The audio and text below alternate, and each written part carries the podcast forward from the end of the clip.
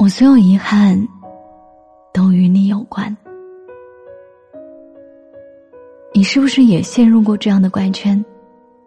爱而不得时，你纠结难受，不断问自己为什么；想抓住机会时，却落入陷阱，事与愿违。你想不通怎么了？困惑与不解让你陷入其中，无法走出来。殊不知，生命就在这一遍遍的追问中，慢慢消失了。如果你问，那该怎么跳出来？我会回答：其实，你知道的。在电视剧开端中的循环，有一个前提。循环和游戏的不同在于，你永远也不知道循环结束的条件是什么。在第八集的爆炸中，李诗情和肖鹤云发现时间倒退结束了。这意味着循环结束，如果不下车，就会在爆炸中死去。李诗情和肖鹤云只是一名大学生和初入职场的年轻人，既没有能力在短时间支付歹徒，也没有专业技术阻止爆炸。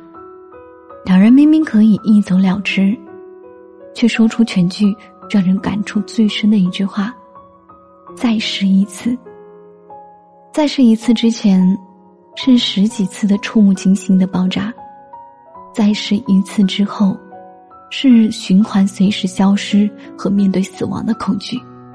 但他们依然坚持心中的善念与勇气，这让我想到了一句话：勇敢的人。不是不害怕，而是害怕也勇敢。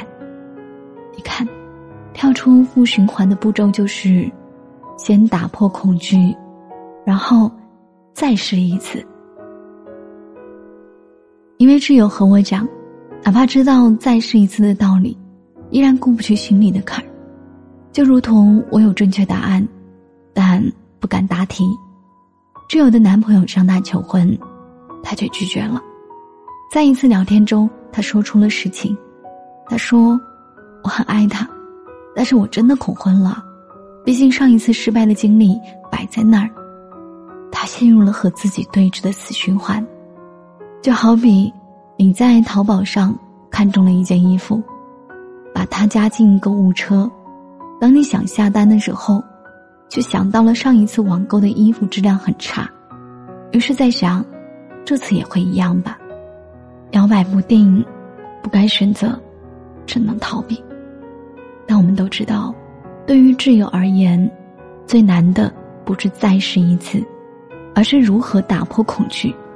最好的解决方法是，你只能面对他，而无法回避他。白敬亭用行动告诉我们：，想打破循环的枷锁，愉悦自己才是王道。去年在一次颁奖典礼上。他当众自我推销：“各位导演、制片人，我现在待业，如果有戏的话，可以来找我。”其实，作为演员，很害怕被人知道自己没戏拍、很闲的状态。白敬亭用这样豁出去的方式，争取到了开端的演出机会。